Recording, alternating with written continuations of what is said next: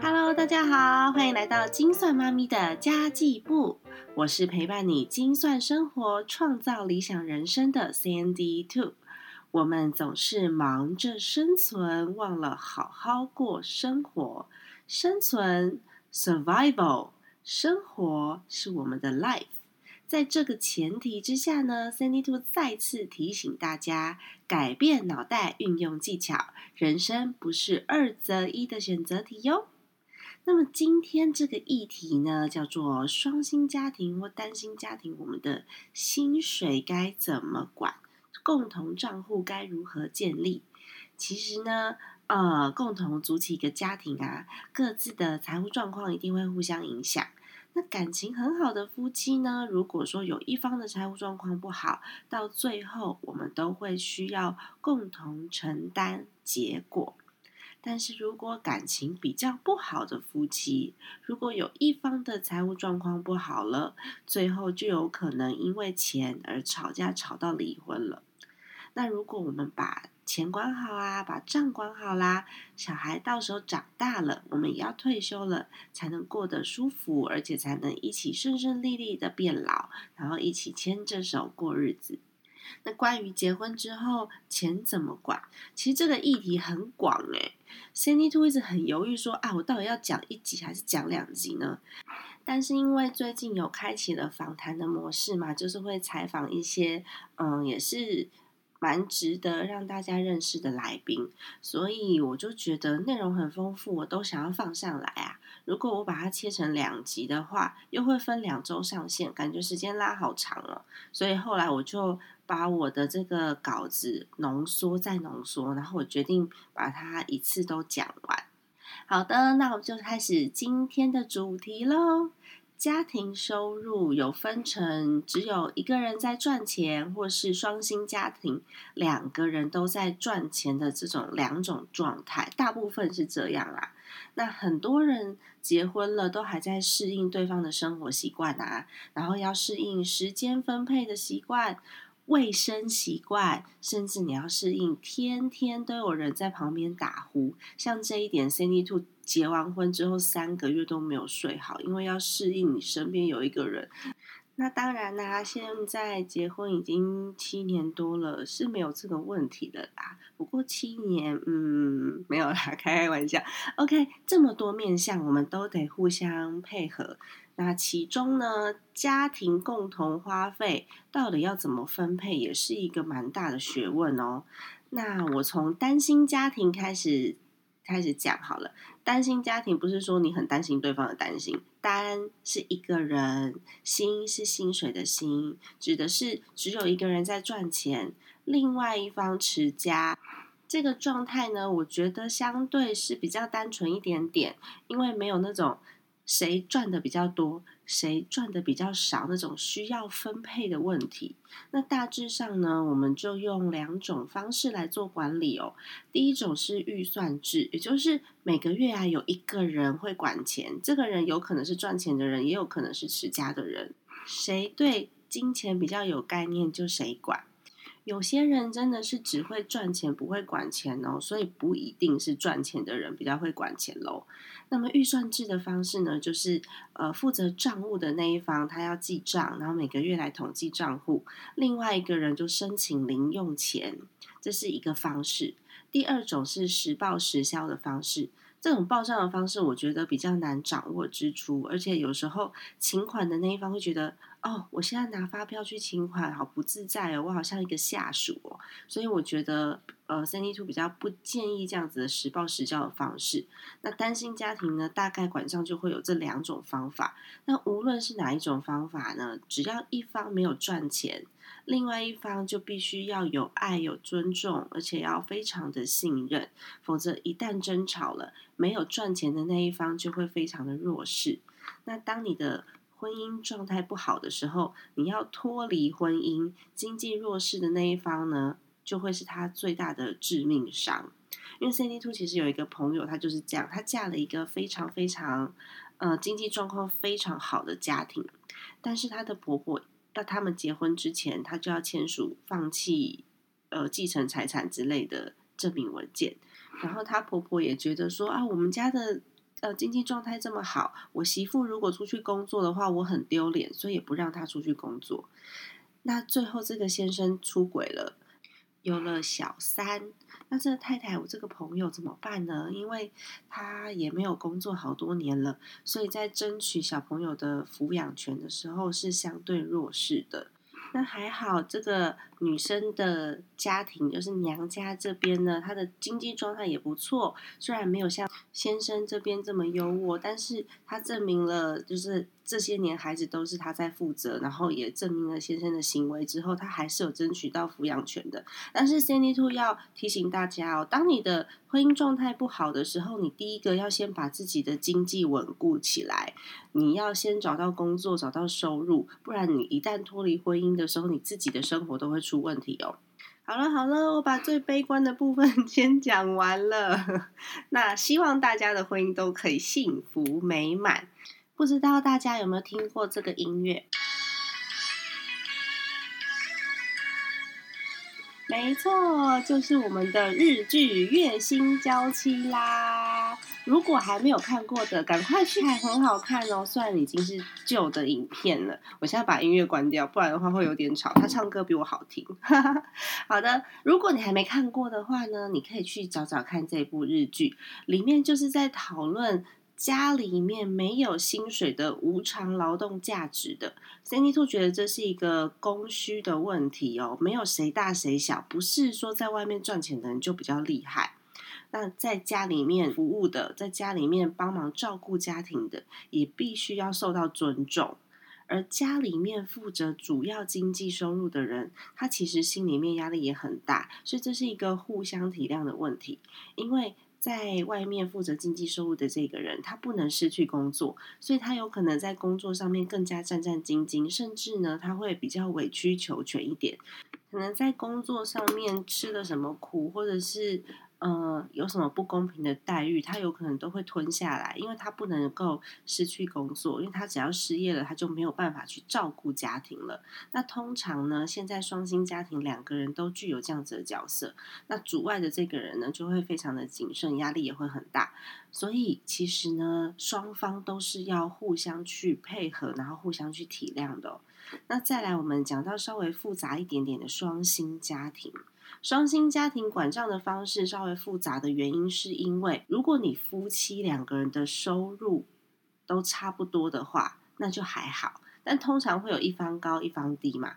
在传统的观念当中，如果男生比较高，女生比较低，诶，那这样子也是可以被接受的哦。但是在现今的社会状态下，现象不一定是这样，有可能是女生高，男生低。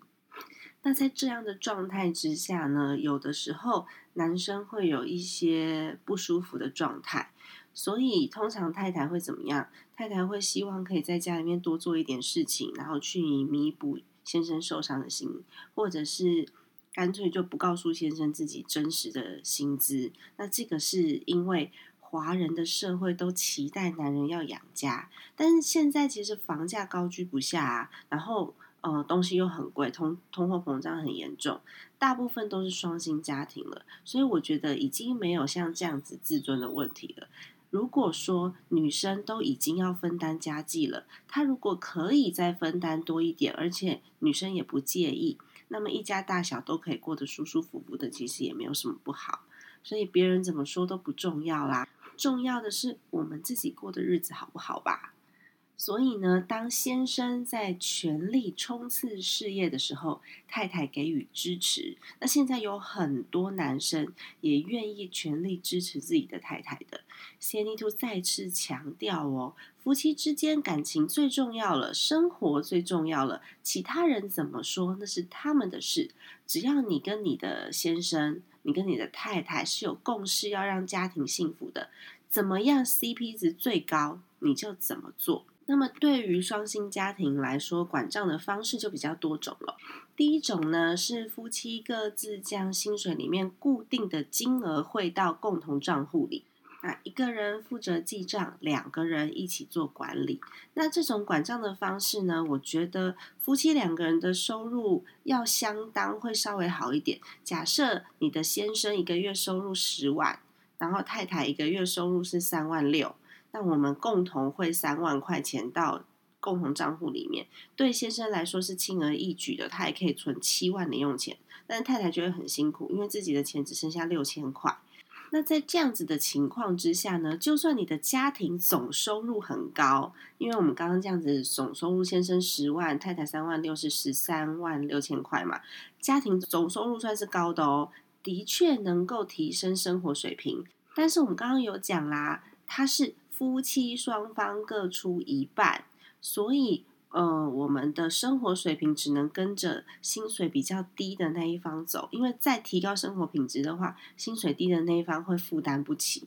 但是其实这样子也有好处啦，因为我们的花费总金额就有被限制了嘛，所以呢，我们只要把先生的七万块钱全部拿过来规划在我们长期储蓄账户里面，很快就可以存到第一桶金了。这是第一种方式哦。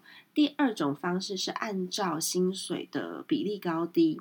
来分配，就是按照一个比例提拨的意思啦。假设两个人的薪水的百分之五十都汇入共同账户管理，先生他赚十万，他就必须汇入五万。那太太呢？因为她只赚三万六嘛，所以她只需要汇入一万八，那总共是六万八千块。那这样子的分配方式呢，有好处，但是也有坏处。我觉得这样的分配方式是比较公平的，但它有两个坏处，就是若是我们要大幅的提高生活水平，或者是变动的消费太多，例如说我们想要去欧洲玩，那么先生出的钱就会比太太多很多很多。那出资比较高的那一方呢，相对他有可能会比较辛苦哦，就是那个瞬间会比较辛苦，而且也会导致像担心家庭这种比较不平权的状态，因为你们毕竟出的金额是不一样多的嘛，一个是五万，一个是一万八，所以就会有担心家庭的这样的状态。反正你出的比较少，你的权利比较小，有可能是这样子的状况哦。那么第三种方式呢，我觉得比较好。那也是我自己家里面执行的方式。第三种方式是薪水全部都会到共同账户里面，家庭总收入都会到共同账户里面，两个人一起来管理。所有的钱的分配方式呢，是按照我们家庭的目标跟家庭的理想来做分配的，但是。呃，这样子的方式呢，很需要有高度共识，目标相同，理念相同，观念相同，然后有任何支出，尤其是大笔的支出的时候，一定要经过对方的同意。那我们的做法是我们有共同一个记账的 App，所以对方花了什么钱，另外一方通通都看得到。但是其实最大的缺点有两个哦。万一理念不同的时候，互相不理解，你为什么要花这笔钱？那么钱就完全不能动用了。那如果感情不好的话，你在财务上面的整理啊，还有在分配归属上，就会稍微比较困难一些。但是这是有小 paper 可以解决的啦。那财务各自独立是第四个方法，有蛮多家庭是这样做的。但我觉得这种模式比较不好一点，因为双方的财务各管各的嘛。那有需要的时候呢，再一人拿一半出来，或是有些家庭会讲好哦，房租你付，水电我付，学费你出，保险我出。的确，他这样子的自由度很高，但是要双方对于理财跟财务管理的认知都要有一定的水平，以免会发生一种状况，就是另外一方没管好，那你就有可能需要 cover 对方的财务漏洞了。那么 C N D Two 家里呢？因为我先生对我是高度信任，嗯，也可以说他信任到我叫他管、叫他看账，他都不想看。所以我们的做法是，所有的薪水进来之后共同管理，并且呢开放另外一个人监管，两个人都可以看到我们费用的情形，或是我们的副业收入、兼职收入，我们一律都汇入。共同的账户里面。那如果你一直都有收听 c a n d y Two 的频道，你就知道我会强调专款专用的重要性。而且呢，我是每一个款项都开一个账银行账户吧。所以呢，有些费用是存在先生名下，有些费用是存在我的名下，那有些费用是存在小朋友的名字下面。例如教育费用就是存在小朋友的名字下面。这样的管账方式呢，适合感情比较好的夫妻，不会去计较谁赚的多，谁赚的少，也不会去计较说你花了什么钱。那这个信任度也要很高，一切我们有共识，是以家庭需求为出发点，而且财务完全透明。财务完全透明是一个很重要、很重要、很重要的点哦。因为财务完全透明的情况之下，你信任度也会增加嘛。假设你是在公司管账的，老板随时要看账，你是不是要让财务是透明的？老板才会觉得说，哦，你没有吃账，就是你是一个很好的财务。当然，在家里面也必须要如此，信任度才会增加。那我有一个小小的 paper 是刚刚有讲到专款专用的账户。